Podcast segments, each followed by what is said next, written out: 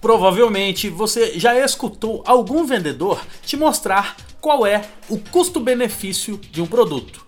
Ou seja, ele te mostra o custo e na sequência diz qual é o benefício que aquele produto irá te proporcionar.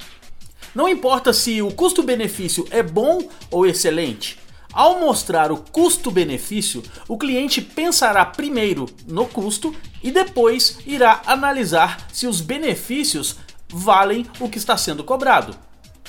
A melhor estratégia não é mostrar o custo-benefício, e sim o benefício-custo.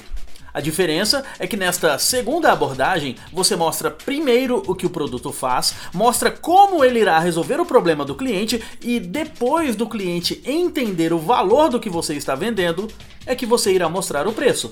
Desta forma, o que fica inicialmente na mente do seu consumidor é a solução do problema, é o benefício, é a vantagem que ele irá receber.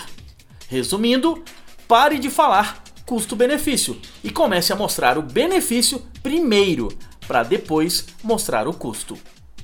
Leandro Branquinho para o radiovendas.com.br e para o falando de varejo.com. Rádio Vendas.